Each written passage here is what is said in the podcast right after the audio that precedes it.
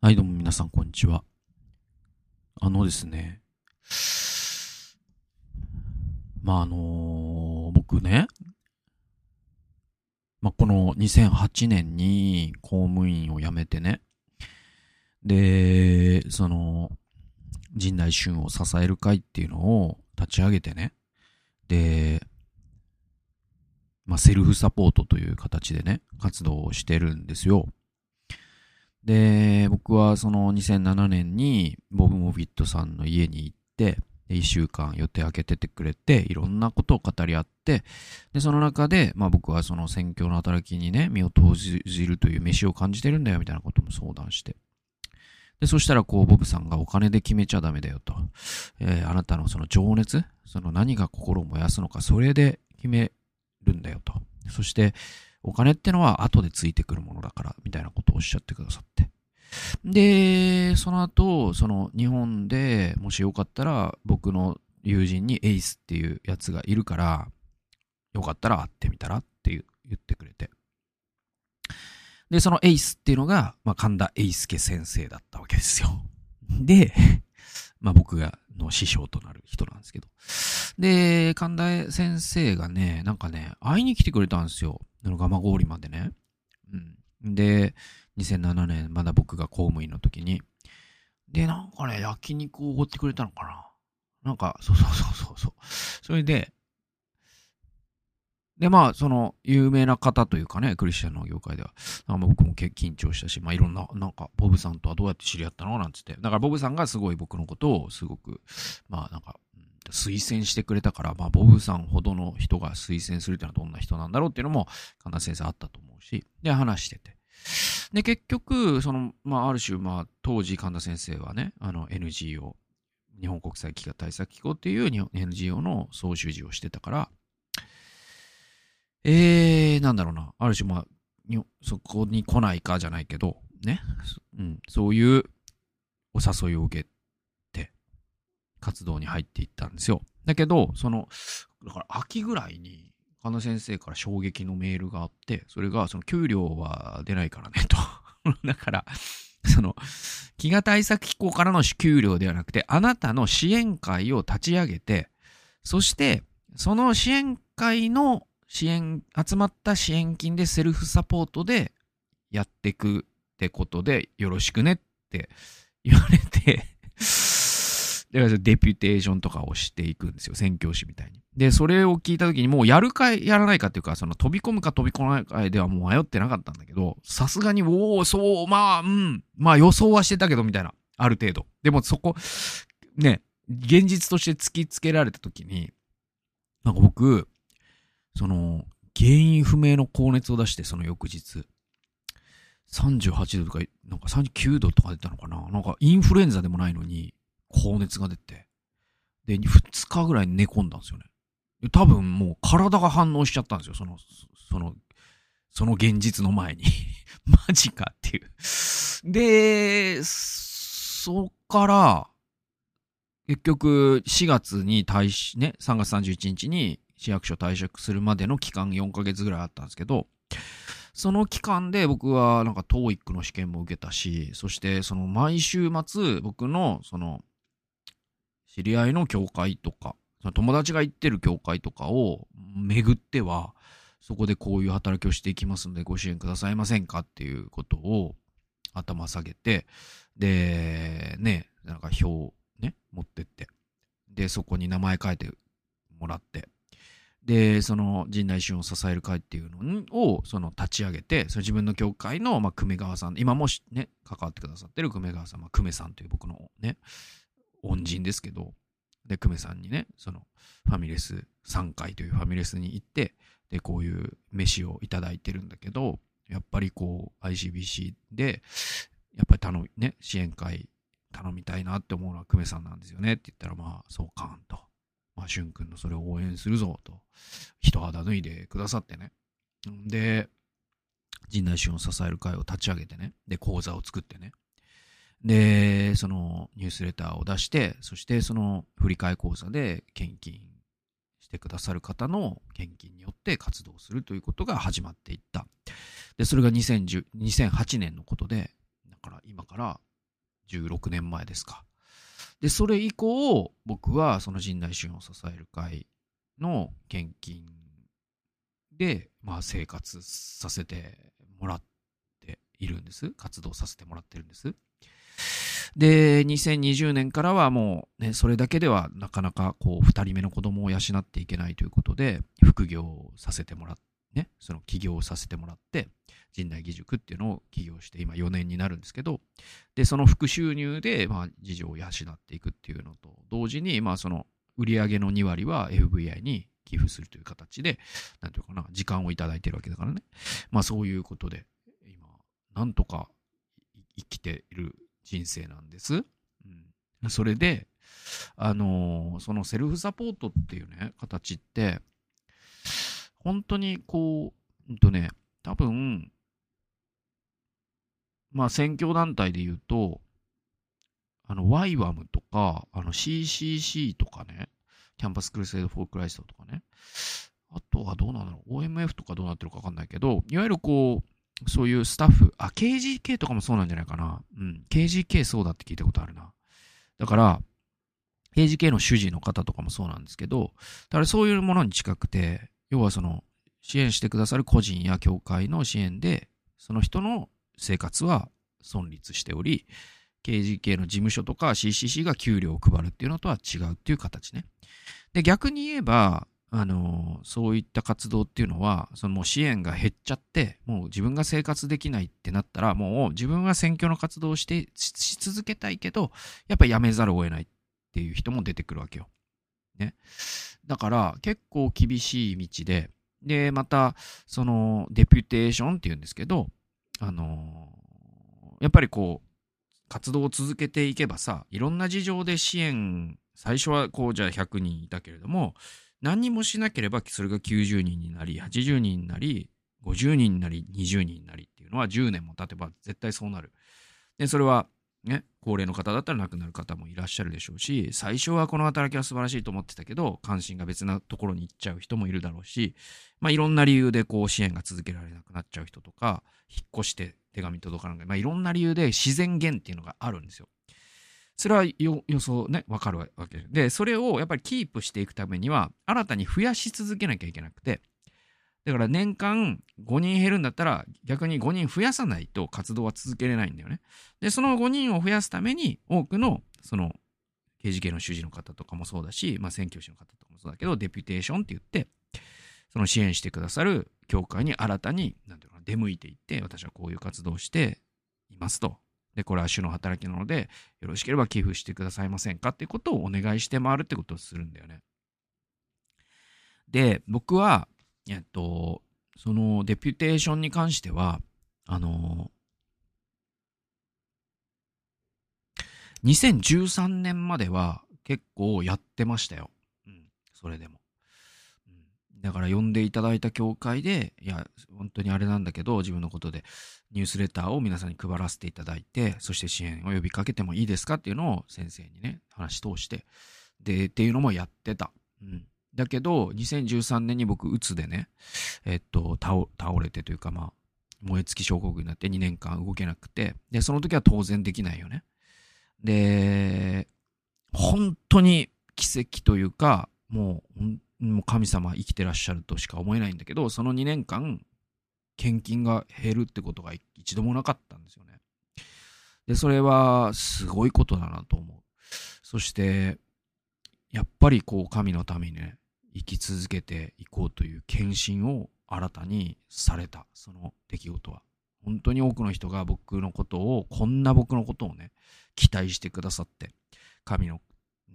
国の働きのために必要だと思ってくださって、それを具体的な献金という形に表してくださる。それは本当にすごいことだぞと思ってて。で、それで、その回復してから2016年以降、えっと、今までで言うと、だから8年ぐらいまた活動し続けてるんだけど、僕は、実はデピュテーションっていうのは、ほとんど2016年以降はしてないの。うん。だけど、じゃあ自然減で支援者は自利品になってもう活動続けれなくなっちゃうかというと、そうもなってないの。不思議なことに。だから自然減と同じぐらい増加があるの。で、それはやっぱり僕は、が、その、神田先生のようにいろんな教会を渡り歩いて実際に face to face でこうまさにこう政治家が握手するような形で会ったことがあるからっていうのがやっぱり支援に一番つながりやすいんだけど僕は本当にこう人と会ってこう人たらしじゃないんですよね僕がね。本当にあのだから致命的な欠点だと思うんですけどこういう活動する人間にしたらね。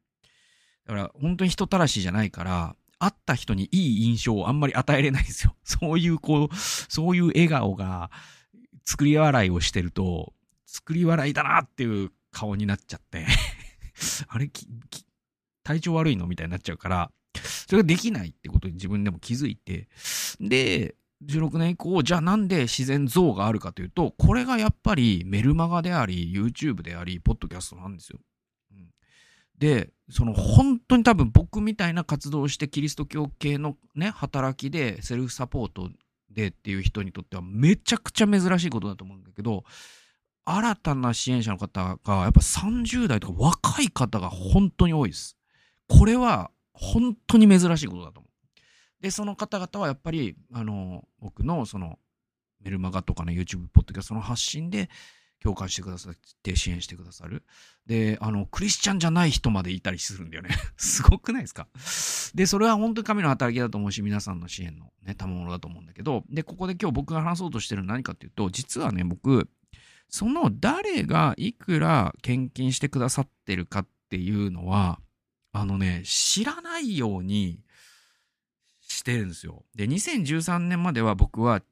しっかり見てました。あの、なんていうのかな。だからエクセルの表に自分で入力とかしたりとかするほど、なんていうかな、うん、見てました。うん。だけど、その、鬱になった時に、本当になんか見、見れなかったの。で、見るともう体調悪くなっちゃったの。で、それが、こうね、その、具体的なね、支援をしてくださるお金っていうのは、本当にこう、温かい気持ちになるし、体調がいい時は。で、勇気づけられるし、あ、これは神様に背中を押していただいてるなって思うんだよ。だけど、そのね、うつの時の2年間っていうのはもう本当にそれを見るのが何よりも辛かった。そしてそれを知るだけで、ちょっと体に反応出るぐらい、それは何かっていうと、僕は何もできてないじゃないかって思っちゃうんですよ。その、こんなに支援していただいてるのに。もう皆さん僕のことなんて忘れてくださいみたいに思っちゃうんですよね。で、それが、その、ってから、まあ、今その支える会の会計とかは妻がやってくれてるんですけど、妻はあえて僕に誰がこれぐらい献金してくださったよっていうのを、なんていうのかな、全部逐一は知らせないようにしてくれてるんですよ。で、それは、その僕はうつ、ね、今寛解してるからあれなんだけど、僕の性格上、あのね、それをね、知っちゃうとね、なんていうのかな、すごくものすごい責任を感じてしまって、あの、なんていうのかな、その、フェアに人を見れなくなっちゃうんですよ。で、これは多分、牧師とかにも言えるんですよ。で、牧師の方、これを信徒の方に分かち合うことはまずないと思うけど、でも、牧師の中では絶対皆さん思ってることで、それが、その、献金額ってのがさ、ある人は月に3万、ある人は月に5万、ある人は月に2000円っていうのを牧師は見えてるわけね。月定献金とかで。で、それを見れば見るほど、実は牧師ってフェアに信徒に接することができなくなるっていうジレンマっていうのは皆さん抱えてて。だから5万、月5万円献金してくれてる人にはなかなかその人には言いにくいこと言わなきゃいけないなと思っても言えない手心を加えてしまうとか逆にすごい全然献金してないっていうことがもはや分かってる人に対しては雑に扱っちゃうとかっていうのは人間って弱いからそういうことをし、なんていうのかな、うん。してしまう誘惑ってのがあるっていうのは僕複数の牧師から聞いたことがある。で、ちょっと僕の活動形態ってそれにも少し似てて、僕はちょっとその牧師とはちょっと違うのは、なんていうかな、牧師の場合はさ、こう、向かい合って信徒が献金して自分が、なんていうかな、まあ、まあ、その、なんていうのかな、その、消費行動とは全然違うしね。だけど、形としてはそうじゃないですか。信徒が献金したというのは、ある種こう、雇用主とっていう関係に似てるからね。だから、そしてそのサービスを受けるのも信徒だったりするわけじゃないですか。メッセージを聞くのも信徒なら、牧会カウンセリング受けるのも信徒っていう形でね。だけど僕の場合は、その献金してくださってる方は、僕に献金することで僕の向こうにいる誰かを祝福しようとしてくれてるというコンセンサスのものとやってるからちょっとベクトルの向きが少し違うんです向か向かい合ってはないんですよ向かい合ってはないんだけどそれでも僕それを知るとね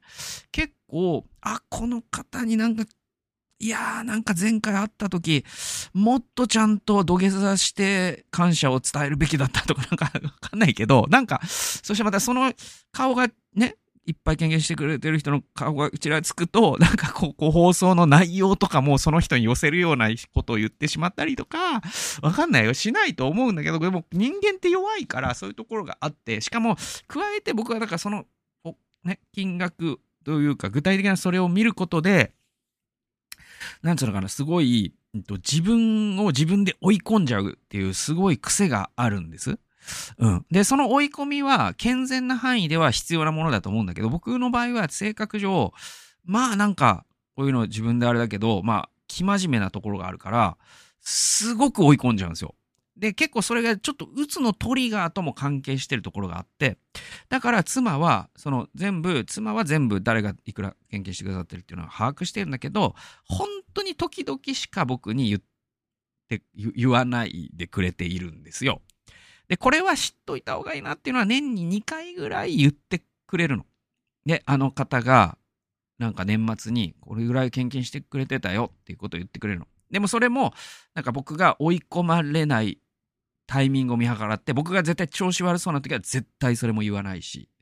っていう形で。でも、えっと、去年ね、この前、んと、去年の年末に〇〇さんっていう人が、えっと、支える会に5万円献金してくれてたよって妻がこの前言ってくれて、で、それは多分、その妻の判断の中で、あ、これは言っといた方がいいなって言って、言ってくれたと思うの。で、その、それを聞いたときに、本当にありがたいことだなって思った。で、それがさ、なんつうのかな。だから、で、そんなんで言うと、本当にありがたいことだなって、もっともっと僕は毎日毎秒思うべきなのよ。だけど、そうやって妻がポロッと言ってくれてることに、本当にありがたいなと思って、でも、本当にそれを僕は、えっと、あえて、その自分の体調のためにも、その、あえてこう、薄めを開けて妻に見てもらってっていうことをしてて、で、そのありがとうございましたみたいなのをもう一人一人もうね、菓子折り持ってお礼に行きたい気持ちなんだけど、それもま妻がね、そのレターに書い、感謝を伝えてくれたりとかしてるの。手書きでね。で、僕が本当にそういうのが苦手だからね。で、で、だから本当にもう失礼もしてると思います。あの、献金したのに何の挨拶もないのかと思ってる人いっぱいいるかもしれない。でももう本当にそれをし始めると僕が壊れちゃうから、本当に申し訳ないって形で、なかなかこれを伝える機会がね、ないんだけど、本当に皆さんありがとうございますっていうのを伝えたかったの、今日。本当に。もうびっくりマークを10個つけたいぐらい、本当にね、今まで1回でも1000円でも500円でも僕のね、その陣内師を支える会とか FBI 陣内指定で献金してくれた人に、本当にありがとうございます。この場を借りて。僕が、もうまあ、もう個別にもう皆さんにね、電話かけてありがとうございます。言いたいんだけど、それが、それをやり始めると僕の体調がっていうのがあってできないんだけど、まあなんか、ね、何年かに1回ぐらいはこれぐらいの感謝を伝えさせてくださいっていう、まあこの場を借りて、本当に感謝しますと。本当に本当に本当に感謝してます。ありがとうございます。ということで、はい、そんなことをちょっと伝えるというトークでございました。はい、えー、聖書研究に行きたいと思います。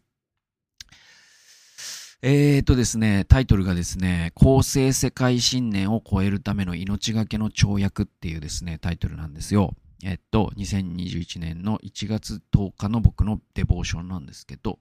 えっとね、呼ぶ記、だから、あの、エステル記が終わりまして、呼ぶ記に入っていくんですけど、一章の21節ってとこです。で僕は、あの、呼ぶ記は、ごめんなさい、えっと、聖書の書物の中でかなり好きな部類なんですよね。えっと、読みましょうか。そして言った。私は裸で母の体から出てきた。また裸で賢に帰ろう。主は与え、主は取られる。主の皆は褒むべきかなっていう箇所なんだけど、あのー、まあ皆さんご存知の呼ぶ記ですよ。で、呼ぶ記の一章には、えっとね、呼ぶは東の一番の有力者だったっていうふうに書かれてるんですね。まあ、ある種大富豪であり、多分政治的にもね、権力というのかな。だから有力者、地元の有力者だったわけですよ。ね、で、その呼ぶが一夜にして全てを失ったって話じゃないですか。呼ぶ、呼ぶ切ってね。で、財産も失って、息子たちも全員死ぬんだよね。本当に悲劇ですよ。で、その理由の背後には、神と悪魔の交渉っていう、呼ぶには知るべくもない理由があったんですよ。だから呼ぶ気見ると、神様、神様大丈夫ですか？使っていうかなんかその、ね、悪魔に言われて、うん、そうだな、ちょっとやってみるか、みたいな。なんか、嘘だろうとかって思うんだけど、まあ、あれは、ある種の、なんていうのかな。えっと、呼ぶ気ってつまり、テーマが新議論ってね、あの、新議論っていう神学の分野があるんですよ。なぜ神がおられるのにこの世に苦しみがあるのかっていう、それを扱った書物だからそういう構成になってんだけど、あえてね。でも、その神と悪魔が交渉したという事実をヨブは知らないっていう構造になってるじゃないですか。でね、その人間の側から見れば全てを失う理由としては、全く公正でもなければ納得いくものでもないわけですよ。もう理不尽以外の何者でもないですよね。予部の側から見たら。だからこそ、予部の妻は、もう神を呪って死ねばって言ったんですよね。ね？で、その気持ちもわかるじゃないですか。でも、予部は、その理不尽の中、神を信頼したんですよ。で、予部記って、その、一章と最終章で、ヨブが理不尽を受け入れるという同じ信仰を表すんですよ。でも、その信仰の深みが最終章ではより増しているっていう文学的に非常に優れた構造になってて。でね、この呼ぶ記の最終章が何章なのかっていうのは実は聖書学者の間では意見が分かれるらしいんですよ。一番最初、最後の章っていうのが、後に付け足された説っていうのは結構僕有力な説だと思ってるんですけど、つまり文体と内容が全く調和してないからなんですよね。でももう、まあ、調和主義の人というかは、からしたらもうそんなのは、もう聖書批評学の、もう、悪しき聖書を壊そうとする意見だってことになっちゃうんだけど、まあ、いずれのを取ってもいいんですよ。いずれも取ってもいいんだけど、要は、呼ぶ記ってさ、最後にさ、テマン人エリファズだったかな？が語るんですよ。で、あのー、要はね、その、最後にめくるめく、あのー、この被造物の不思議っていうのをヨブは見せつけられるんです。で、カバーを見たことがあるかとか、レビアタン、リヴァイアさんを見たことがあるかとか、海の巨獣を見たことがあるかと。で、あなたはその、もうね、あの、火山の噴火とか、そのもう海底とか、もうあらゆるそのジ・アースみたいな。それを見せた上で、オリオン座が輝くのを見たことがあるかとかね。で、それの上であなたはそれを全部知り得るのか？知らないだろ？じゃああなたは神の前にこの理不尽をあなたが理不尽だからという理由で神の前に申し立てるっていうのは違うんじゃないのか？みたいな。で、ロブ、ヨブが参りましたみたいな。私は何も知らないということを知りましたみたいなので終わるど、で、これは最後に、ヨブはさ、だからそこの最終章で理不尽を受け入れるんですよ。だけど、一章でも理不尽を受け入れてるんですよ。それは主の皆は本べきかなっていう形でね。だけど、その一章の受け入れと最終章の受け入れは、やっぱ意味が違う。深みがより増してるんですよ。だからこの、なんていうのかな。だから文学的な構造としてすごくよくできてて。なんていう、これがだから弁証法的な構造になってるんですよね。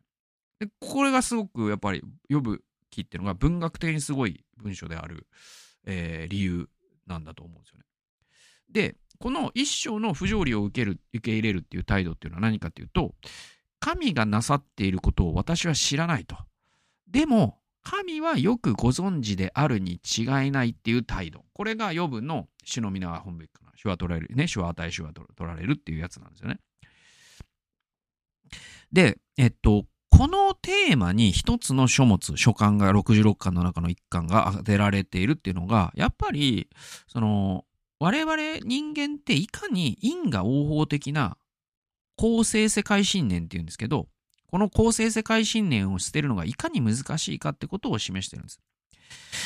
で、結局、その一番最後の章で、まあ、あの、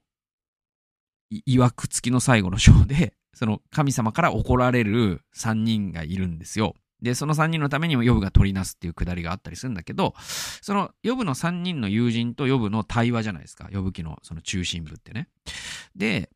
あのー、その3人とも間違ってると言われるわけ。最後には神様に。で、その3人はヨブに対してずっと言い続けたことは何かというと、この世は因果応報なんだから、あなたが苦しみに遭ってるのは、あなたに何かが間違いがあるに違いないっていうところで、ヨブを追い詰めていくんですよ。で、ヨブはずっとそれに反論するんですよ。でも反論した先にあるのは神への非難ってことになるんですよ。だから、ヨブも間違ってれば3人も友人も間違ってるっていうのがヨブ記の構造で。で、その3人の友人が代表しているものは何かというと、まさに公正世界信念。だから完全懲悪ですね。善は報われ、悪は罰せられるはずだ。そうでないといけないという我々がそのデフォルトで備えている公正世界信念っていう、えっと、なんていうの、脳のバイアスがあるんですけど、この3人の友人は無批判にそのバイアスを予部に押し付けていくんですよ。あなたが不幸なのはきっとあなたが悪さをしたに違いないっていうんですね。でも、ヨブは実際には悪さはしてなかったわけ。ヨブは理不尽ゆえに、この世の理不尽さゆえに苦しんでいただけだったんですよ。ね。で、その、だから、それで言うと、その、聖書学者、旧約聖書学の分野の中で、その最終章が、後に加えられた説っていうのはそこから来てるんですよ。まさに、呼ぶ記って全体のテーマが公正世界信念の否定なんです。因果応報だけじゃないよってことが呼ぶ記の全体のメッセージなんだけど、最終章がそれを全部台無しにしてるんですよ、実は内容で言うと。だって最後、よりお金持ちになりましたそうとさ、みたいな話じゃないですか。なんか、日本昔話の最後のページみたいになってるんですよ。呼ぶ記の最終章って。だからそれが、この書全体のテーマとあまりにも調和しないっていうのが、まあ、旧約聖書学者があれは付け加えられたんではないかと疑う理由なんだよね。で、原本って残ってないわけだから、そう疑う十分な理由も実際あるわけね。でね、まあその 付け加えられた説をあんまり ここでは立ち入らない。まあプレミアム放送で旧約聖書の誕生っていうのをやるときにもしかしたら触れるかもしれないですけど。で、えっと、まあそれはそれとして、その公正世界信念っていかに我々の脳のバイアスとして強力かってことがわかるわけですよ。呼ぶ記を読むとね。で、呼ぶの友人たちはそれにまさに、その、そ、それに全乗りしてたわけで。で、我々クリスチャンだってそういうことをするわけじゃないですか。なんかこうさ、その、まあ、あからさまにする人はもうあんまいないとは思うけど、でもひどいですよ。だから、東日本大震災が起きた時に、パウロ超四義という韓国のメガチャーチの牧師は、あれは日本が神に背いたことの天罰だって言ったわけだし、あとは、ジョン・パイパーというアメリカの福音派の神学者ね、大御所の人がいるけど、この人コロナ禍の後、コロナ禍の、ね、2020年か2021年に発言してて、これはアメリカが神の聖書の真理に背いていることの、の神からの警告だって言ってんだよ。新型コロナウイルスのこと。で、まあ古くは、えっと、なんだっけ、ジェリー・ファルエルっていう、まあ、福音派の牧師であり政治家の人が、エイズっていうのは、その性,、ね、性的盗作に対する神の罰だとかっていう。で、これらの言説って全部公正世界信念なんですよ。で、この人たち呼ぶ気読んだことないんじゃないかなって僕は思っちゃうんだけど。で、あのー、まあ、僕がその命がけの跳躍っていう言葉をここで書いたのは、そのバルト、ね、カール・バルトっていう人が、不合理ゆえに我信ずっていう、まあ、もともとはもも孫引きで、もう一個、この元ネタってどこなのかな？古代の恐怖とかなのかな？あの、まあ、ちょっと忘れちゃったけど、その、不合理ゆえに我信ずっていう言葉があるんですよ。まあ、バルトが命がけの跳躍って言ったんだけど、その、信仰ってさ、その合理的だから信じるんじゃないんですよ。不合理ゆえに信じる必要があるんですよ。で、この最後の最後の一歩のことを命がけの跳躍って呼ぶんですね。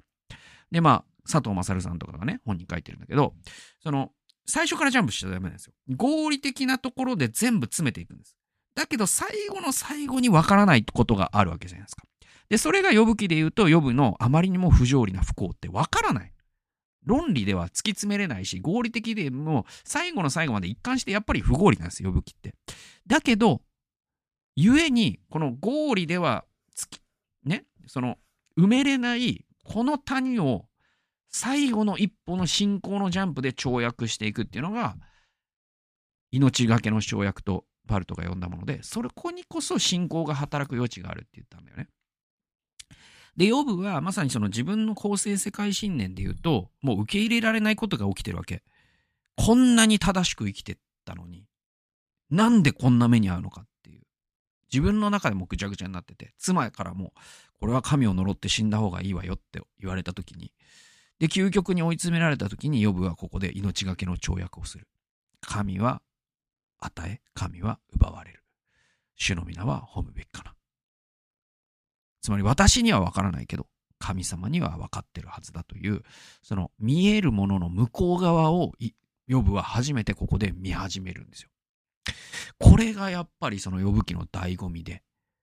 ていうのがずっと続いていく書物なんで、まあ、呼ぶ記始まっていきますので、よろしければ、えー、次の放送も聞いてくださればと思います。最後まで聞いてくださってありがとうございました。それではまた次回の動画及び音源でお会いしましょう。さよなら。